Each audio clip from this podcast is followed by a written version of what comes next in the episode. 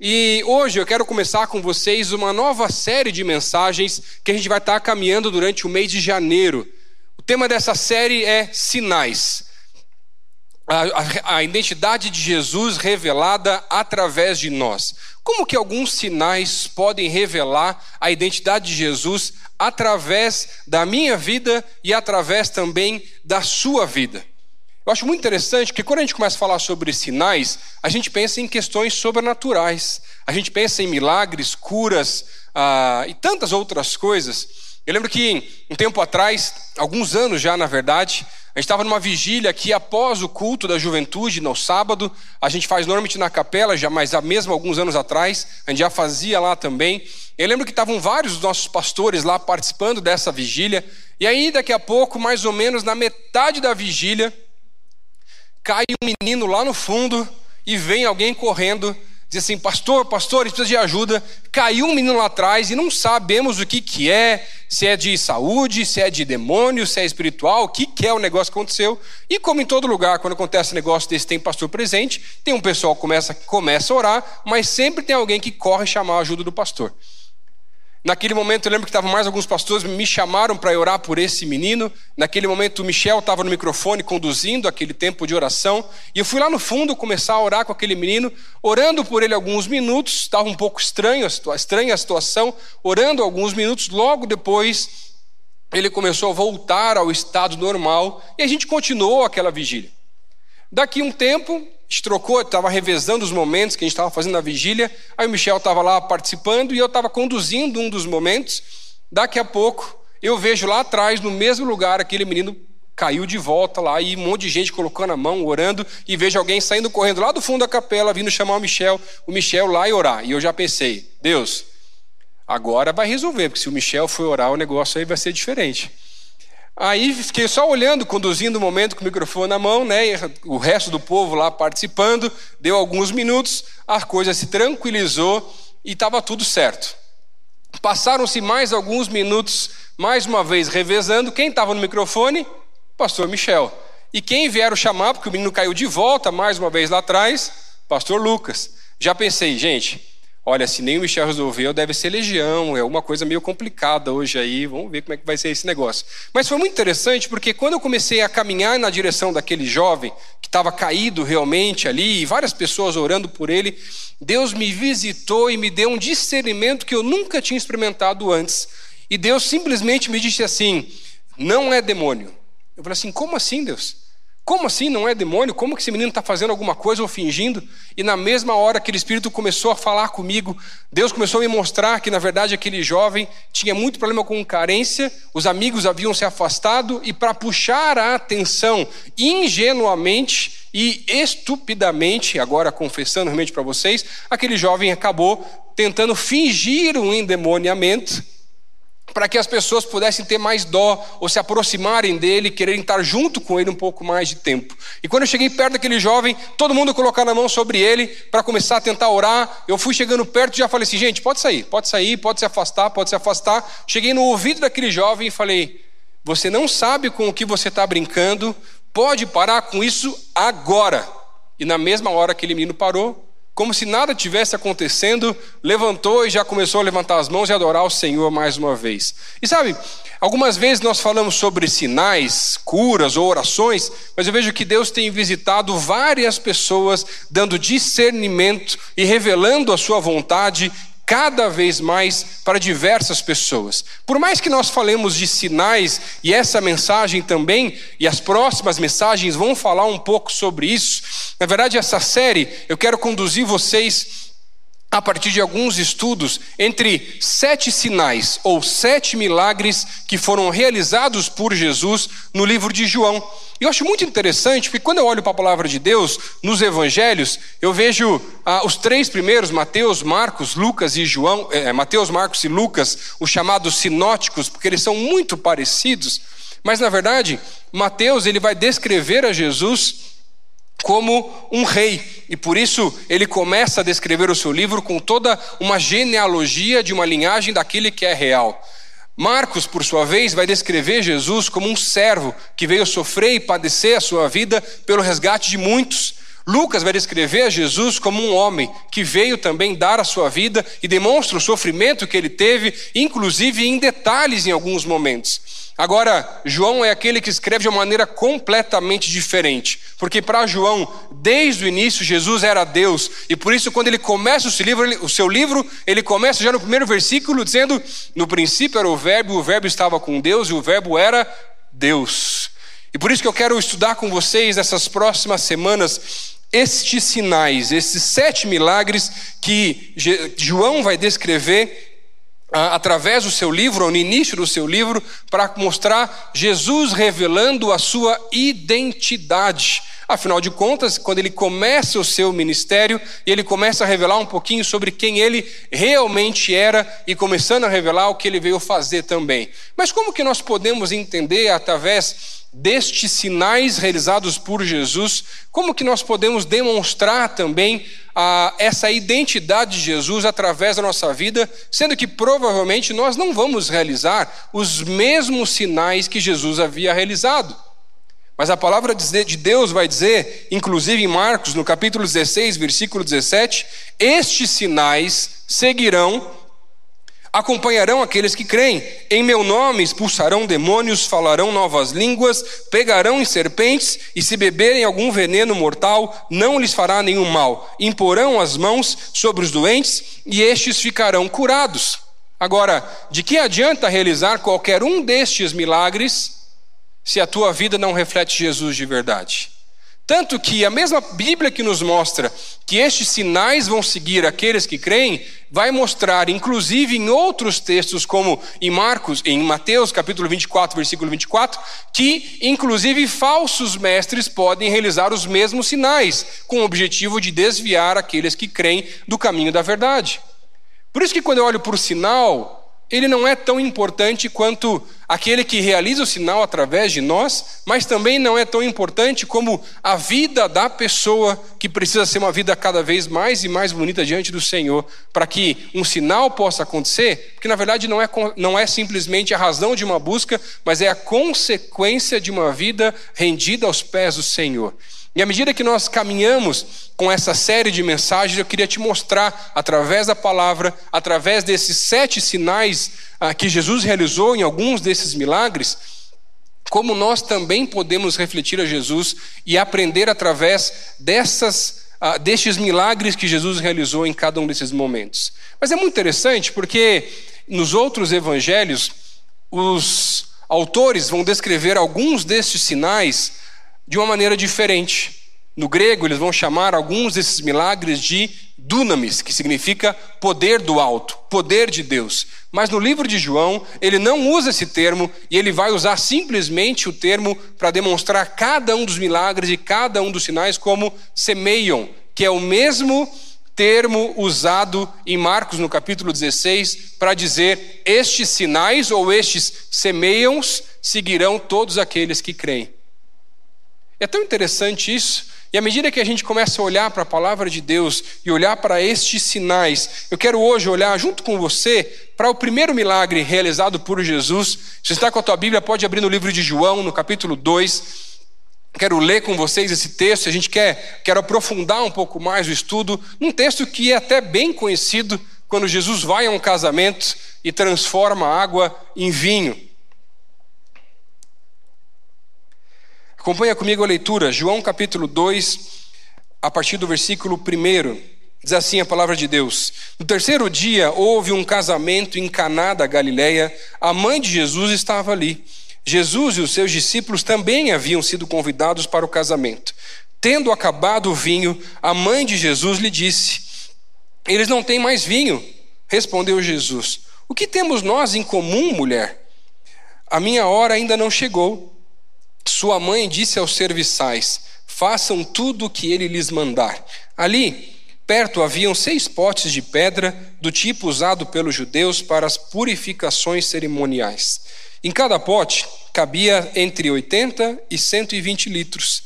Disse Jesus aos serviçais: Encham os potes com água. E os encheram até a borda. Então lhes disse: Agora, levem um pouco do vinho ao encarregado da festa.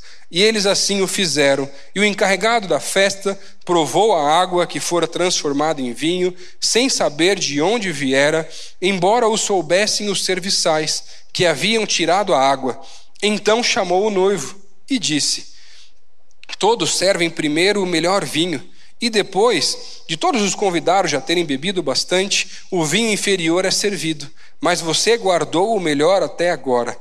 Este sinal miraculoso em Caná da Galileia foi o primeiro que Jesus realizou, revelou assim a sua glória e os seus discípulos creram nele.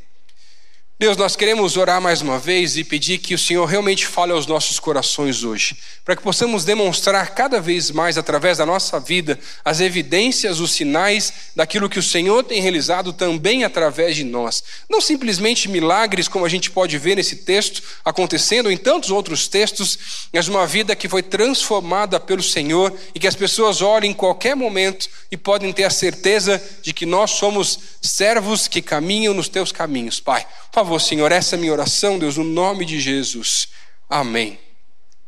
Jesus aqui nesse texto, ele ainda não era muito conhecido, ele não havia realizado nenhum milagre, ele estava começando o seu ministério, seis dos seus discípulos já estavam com ele, mas ele nem mesmo os havia ainda escolhido, porque isso vai acontecer um pouquinho depois, quando ele sobe no monte e vai orar e já traz uma resposta diante de Deus com a escolha dos doze nomes daqueles que seriam seus discípulos, mas eles já estavam seguindo e acompanhando esse ministério inicial de Jesus. Mas é interessante porque nessa história Jesus, ele nem não, para você ver como ele não era conhecido, ele nem mesmo havia sido convidado para participar daquele casamento. Ele não estava de penetra, o mais provável é que a sua mãe deveria ser próxima do noivo ou da noiva e havia sido convidada e Jesus vai com ela. Mas além de ir com ela, resolve levar outras seis pessoas junto também para esse casamento. Os casamentos na época duravam cerca de uma semana com todas as festividades. E era muito comum que nessa semana toda de festividades, as famílias se preparassem para primeiro servir um vinho de melhor qualidade e um pouquinho depois que a festa já havia começado, alguns dias haviam se passado, afinal de contas era uma semana toda, simplesmente por razões econômicas, para reduzir um pouquinho os gastos, eles passavam a servir um outro vinho de menor qualidade ou de qualidade inferior para economizar, simplesmente por isso.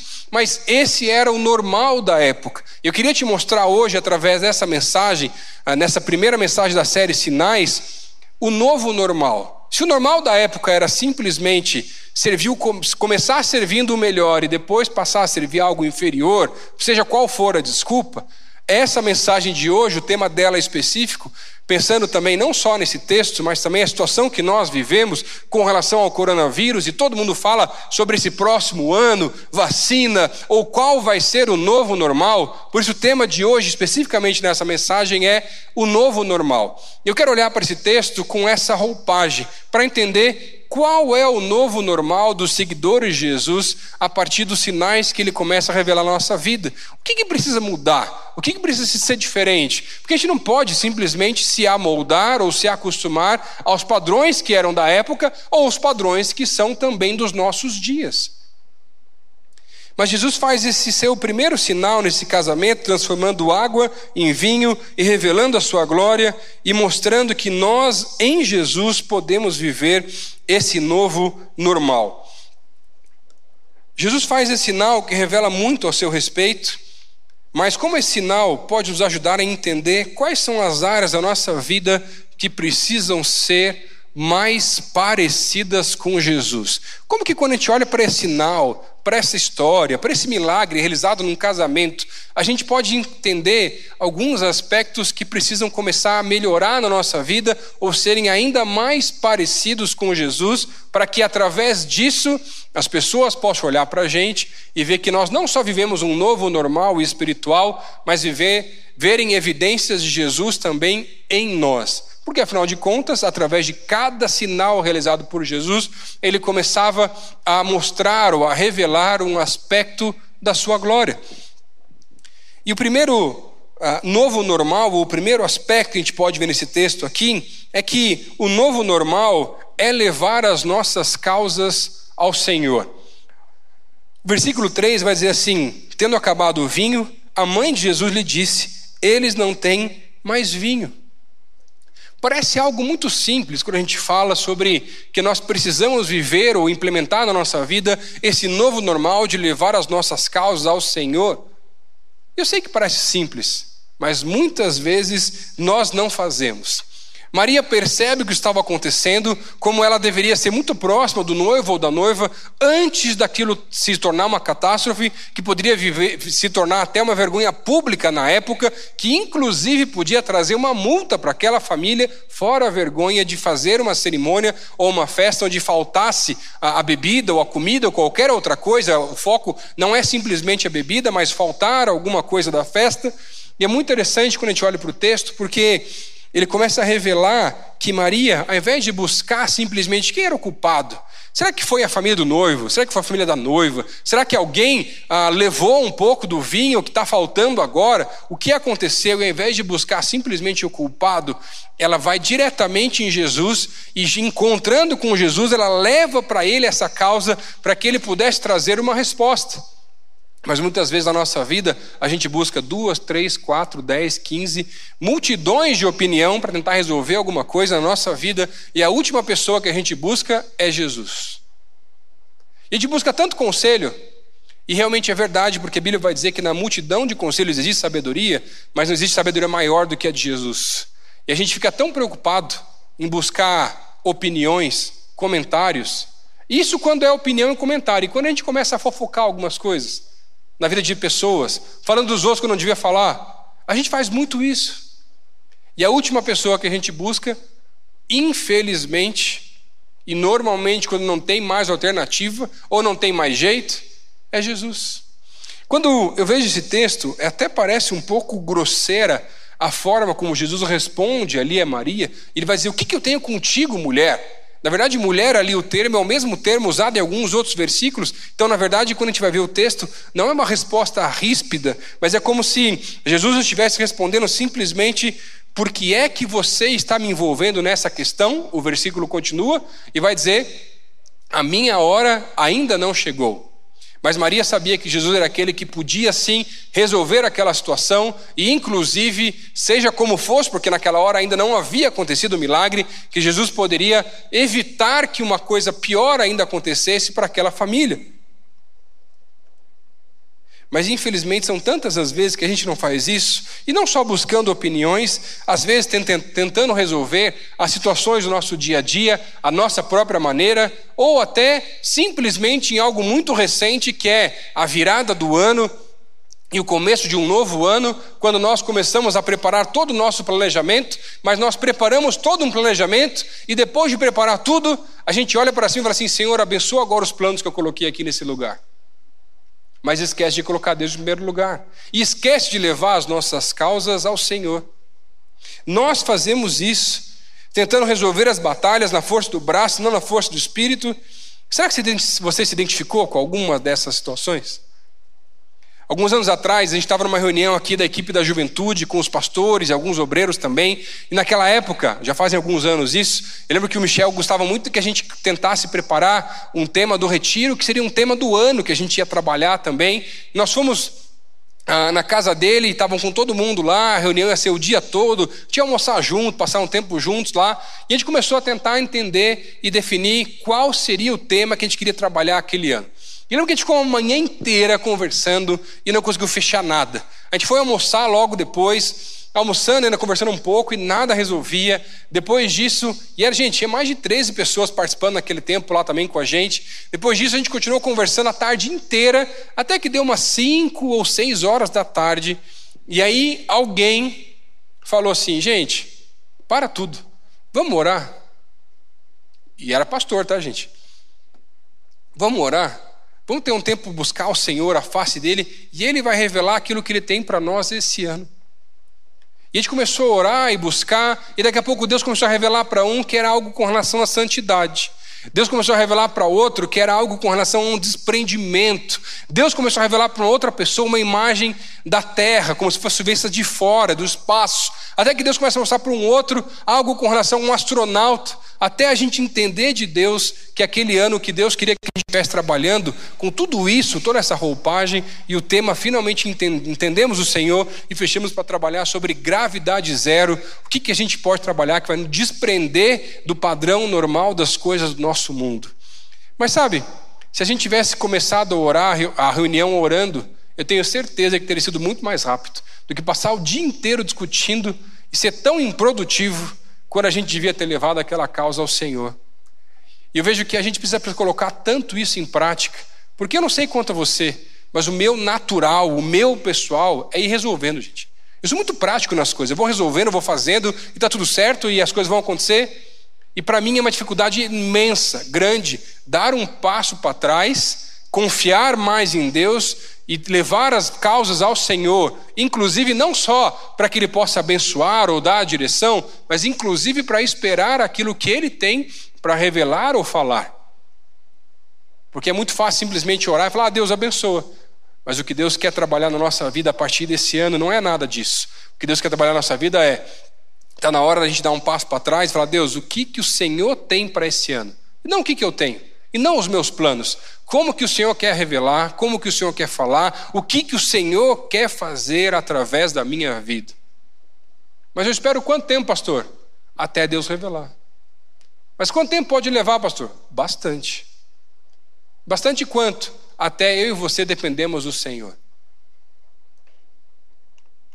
Será que não está na hora de você, a partir desse ano, viver esse padrão do novo normal do Senhor e levar as suas causas em primeiro lugar a Deus. Alguns anos atrás, quando eu estava ainda namorando com a Eve, minha esposa, eu lembro que ela estava morando no Canadá e eu fui visitá-la, e lá, na verdade, a gente começou a namorar. E eu lembro que Deus falou muito comigo com relação ao, ao início do namoro, mas ela ainda estava muito insegura com relação àquilo, como seria. E aí eu voltei para o Brasil, ela continuou mais um tempo lá no Canadá ainda. E aí um dia ela me liga e termina né, o, aquele começo de relacionamento que tinha sido um dia presencial e, e, dois meses online, virtual. Era quase a pandemia, a quarentena lá, o relacionamento na época também, pela distância. Mas eu, sem saber o que, que Deus estava fazendo, tentava tentando buscar conselhos, conversar com pessoas, e já estava buscando muitas opiniões das amigas, das pessoas. Eu lembro que até o meu sogro e minha sogra foram me visitar no trabalho um dia, vieram conversar comigo e falaram assim: Lucas, espera, ela, minha filha não sabe o que ela está fazendo. Realmente não sabia, mas tudo bem voltando para a mensagem, é bom que ela não está assistindo, está cuidando da nossa filha, agora está tudo certo. Né? Um dia, eu, gente, eu falei para ela pregar um dia, então ela está se preparando um dia, ela vai pregar para a gente aqui também. Tá? Mas aí ela conta as versões dela. Enquanto ela não faz, deixa que eu conto as minhas, que normalmente tem um lado aí um pouquinho cômico, né? Imagino que o Laurinho contando também deva ser meio parecido esse processo. Mas tudo bem. Mas voltando aqui, uh, e orando naquele tempo, e aí meu sogro falou assim: Eu tenho até um versículo para você, Salmo 27, versículo 14, que diz: Espera, pois, no Senhor. E, gente, o que eu menos queria fazer era esperar. Eu queria só resolver a vida. Mas não tinha o que fazer. Eu já tinha tentado mandar e-mail, eu já tinha tentado falar com ela. Não tinha jeito. Sabe por quê? Porque Deus tinha que falar com ela. E não era só falar comigo. Deus já tinha falado comigo. Mas eu comecei a ter que aprender que eu precisava levar as minhas causas ao Senhor, mas também ter a paciência de entender que Deus tinha que falar com ela, porque em qualquer relacionamento, Deus tem que falar com os dois, não com um só. E se você está entrando num relacionamento onde você está confiando na palavra só da outra pessoa, olha, está na hora de você dobrar o joelho e começar a orar um pouquinho mais.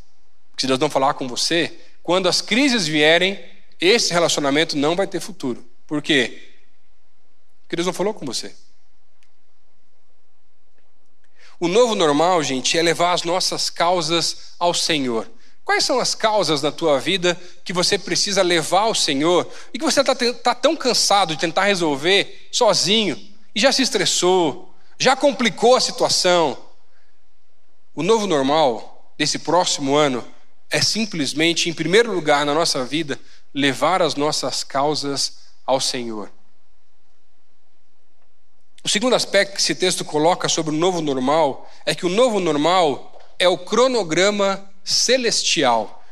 Versículo 7 diz assim: Disse Jesus aos serviçais: Encham os potes com água. e os encheram até a borda. Então lhes disse: Agora levem um pouco de vinho ao encarregado da festa, e eles assim o fizeram. É muito interessante porque nesse milagre, que parece tão simples quando a gente olha rapidamente para esse texto, João começa a revelar um pouquinho da chave que é o seu livro, da forma como ele vai descrever a Jesus como o próprio Deus, mas ele começa a revelar também um pouquinho do conceito que ele quer trabalhar em alguns desses sinais, que é esse conceito de hora. Principalmente quando ele vai falar, Jesus vai falar que a minha hora ainda não chegou. E por isso que esse milagre ele é realizado simplesmente para os discípulos, para os servos que haviam enchido os potes com água e para Maria, sua mãe. Ele não havia sido feito como um milagre público, como outros milagres haviam acontecido, porque ainda não era a hora. E é muito importante a gente entender o conceito de hora ou desse cronograma celestial de Jesus, porque quando eu olho para as histórias de Jesus, me intriga demais quando eu olho, por exemplo, Jesus chegando em alguns lugares e curando uma pessoa ou duas, quando multidões o seguiam, também buscavam por cura. Ou em alguns outros momentos, quando Jesus chegava num outro vilarejo e lá naquele lugar ele curava todo mundo. E para mim, logicamente falando, não faz sentido. Ou talvez simplesmente pensando por que é que Jesus então, já que havia começado o ministério, tem, sabe, não fosse começar o ministério agora a parte dos casamentos, realizando algumas cerimônias e inclusive milagres em cada casamento, e com certeza ele se tornar muito famoso daquela forma. Mas o cronograma celestial ele é completamente diferente do que a minha própria vontade, ou o meu entendimento ou a minha concepção. E aqui tem uma chave para entender o livro de João, porque na verdade a gente começar a entender que Jesus não se movia por demandas, mas Jesus se movia por propósitos.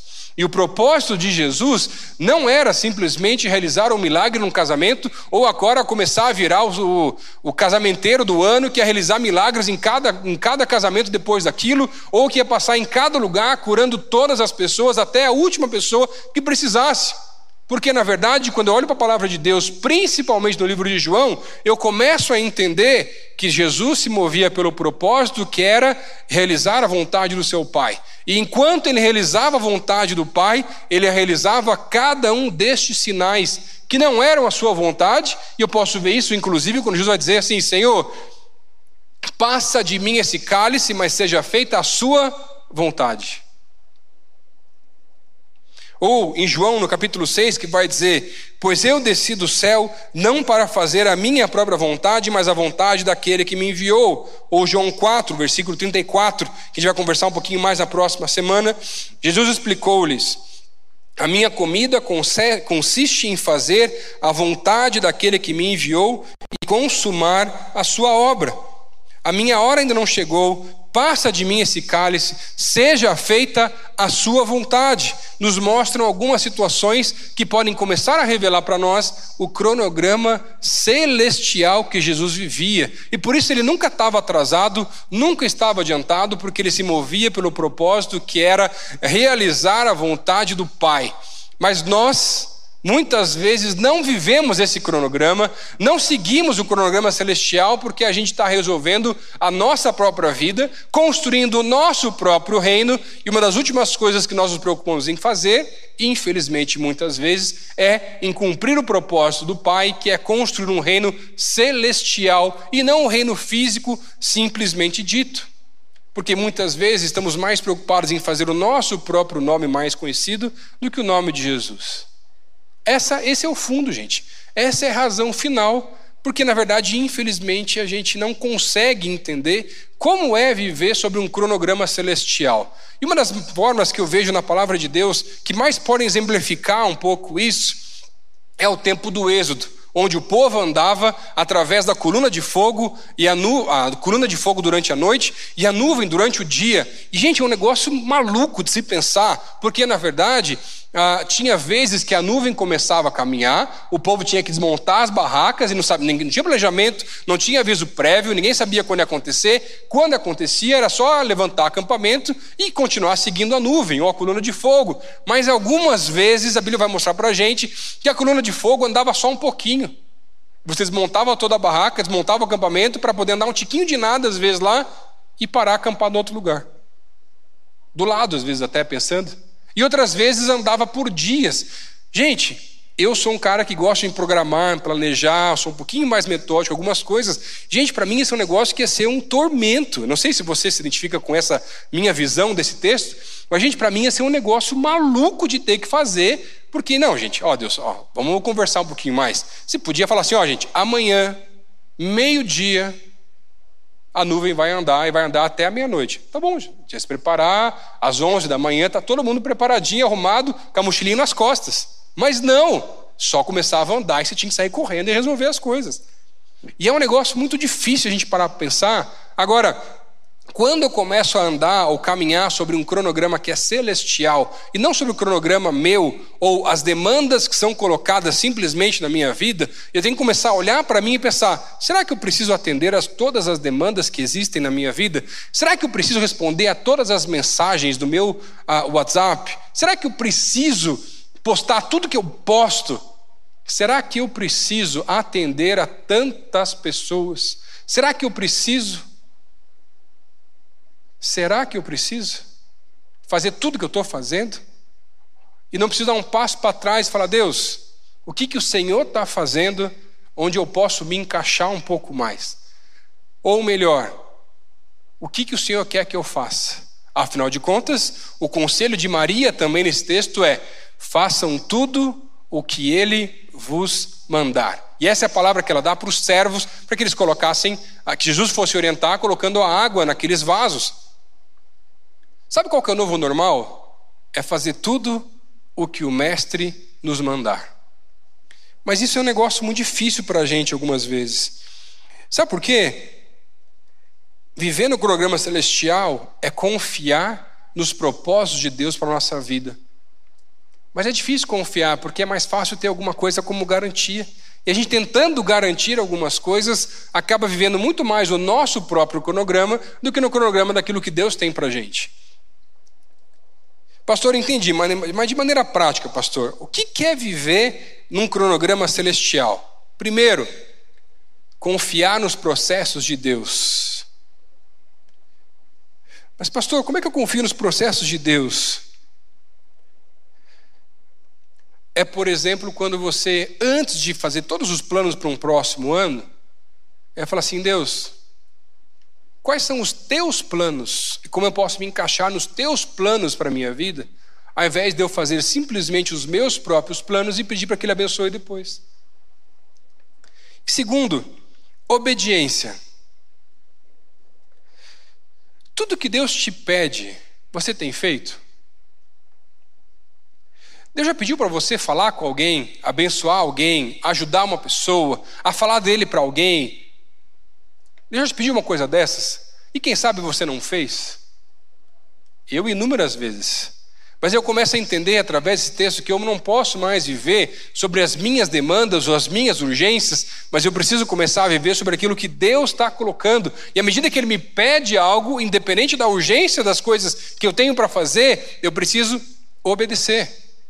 Mas é difícil entender essas coisas. Eu lembro que em uma viagem missionária aqui da juventude, no final de uma das viagens, a gente se juntou numa das igrejas na cidade de Antonina, e aí as pessoas que estavam em várias das ilhas aqui do litoral do Paraná, fazendo os trabalhos, começaram a contar um pouquinho as histórias, os testemunhos do que, que Deus havia feito em cada um dos lugares. E, gente, eu estava muito cansado. Eu confesso para vocês que o que eu queria mais era só voltar para casa. Foi muito legal a viagem, mas foi muito cansativa.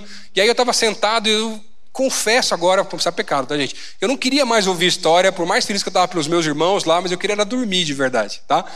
E aí, Deus falou assim: estava num banco e tinha uma moça no final do banco, no outro canto. Deus falou assim: fala com aquela moça e mostra para ela Jeremias capítulo 1. Eu falei assim: Deus, eu não sei quem que é essa mulher, Deus. O que, que eu vou falar para ela? É coisa meu, da minha cabeça. E Deus, enquanto o pessoal contando testemunho lá na frente, Deus, fala para ela que é para ela abrir a Bíblia em Jeremias no capítulo 1. Eu falei, Deus, eu nem sei quem ela é. Eu falei, não estou perguntando. Falei, fala para ela. Sim, Deus, quando acontece isso comigo, a gente começa a falar, Deus, é o meu coração? Eu posso ter algum benefício nisso? O que, o Senhor tem nesse processo? E aí, fui para ela um pouco ainda meio com vergonha de saber mais ou menos, abri a Bíblia e Deus pediu para te mostrar esse texto aqui. E ela leu aquele texto e começou a chorar, me devolveu a Bíblia e não falou mais nada. Eu voltei para o meu canto e falei: Sei lá aconteceu. Aí daqui a pouco Deus fala assim: mostra agora outro texto. Isaías capítulo 6, o chamado também Isaías. E aí eu trouxe para ela, entreguei para ela e falou: oh, Deus pediu para mostrar para você também esse outro texto aqui.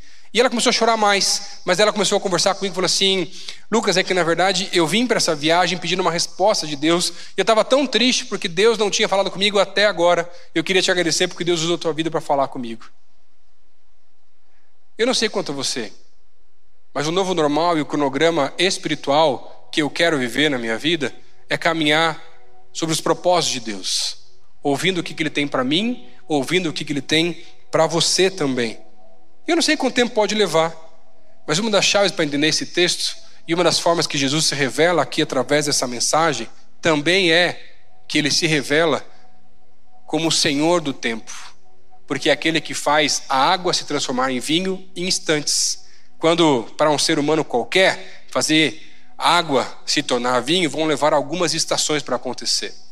E sabe qual que é a chave para fazer com que os seus problemas possam ser resolvidos, para que possa ter paz na tua casa? Então, qual é a chave que esse texto mostra para a gente para resolver as coisas com relação ao teu futuro? Relacionamento, casamento, trabalho, qualquer área da vida, sabe qual é? É muito simples. É só transformar água em vinho.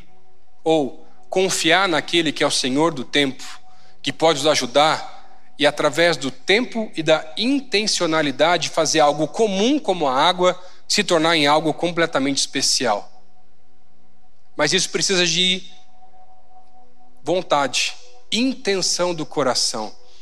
Mas esse texto vai terminar de uma forma muito interessante, porque o último aspecto que ele mostra para nós é que o novo normal é oferecer aquilo que nós temos de melhor. Era comum na época que a família estivesse oferecendo a festa com antecedência se programasse, se preparasse, mas infelizmente nessa festa aqui não tinha sido tão preparado assim, a gente não tem com exatidão a razão do porquê aquilo havia acontecido, mas a questão é, ia faltar vinho. E sabe, a tradição ou o padrão era servir o melhor e depois servir o inferior. Mas Jesus vem com esse sinal mostrando: os meus seguidores, os meus filhos, os meus servos vão ter um outro padrão que vai ser servir o melhor que eles têm do início até o final. E não simplesmente começar a tentar garantir, tentar segurar. Sabe, muitas vezes a nossa vida é o que a gente faz. Porque as pressões da vida são tão pesadas, são tão complicadas, e a gente tem que fazer tanta coisa, que para garantir a gente começa um trabalho muito bem, mas à medida que a gente começa a ficar bom naquilo, a gente começa a dar um passo para trás. E começa a tentar poupar forças, a entrar no modo do piloto automático, a tentar administrar, seja o trabalho, seja o relacionamento, seja o nosso tempo em casa. E quanta gente faz isso, gente. E sabe, enquanto eu preparava essa mensagem, Deus começou a falar muito comigo, assim, falei, Deus, como é que eu posso entregar 100% meu em todas as áreas da vida? Que mistério que existe nisso? Tem um amigo meu que dizia até que começar bem é fácil, difícil é terminar bem, e é verdade. Ou quando um líder se senta, o liderado se deita. E sabe, comecei a pensar assim: Deus, como é que eu posso entregar o meu melhor em casa com a minha família, agora com a minha filha pequena, com as demandas da igreja, do ministério, com a minha própria família, os meus irmãos, meus pais? Como é que eu posso entregar o meu melhor se o meu tempo é tão limitado? E Deus falou muito comigo, me trouxe um texto Isaías capítulo 40, que vai dizer: Ele fortalece o cansado e dá grande vigor ao que está sem forças. Até os jovens se cansam e ficam exaustos, e os moços tropeçam e caem, mas aqueles que esperam o Senhor renovam as suas forças, voam alto como águias, correm e não ficam exaustos, andam e não se cansam. O novo padrão que o Senhor coloca para nós a partir desse próximo ano, na nossa vida, dos seguidores de Jesus, para que os sinais possam revelar a identidade de Jesus em nós, é entregar o melhor em todas as áreas. E para entregar o melhor em todas as áreas, só com força do alto. E aí eu posso entregar o meu melhor. E não o resto. Ou entregar o meu melhor só no trabalho, mas deixar o resto para minha família. Porque se eu depender das forças do alto, dessa fonte que é inesgotável, aí eu consigo poder atender todas as áreas da vida.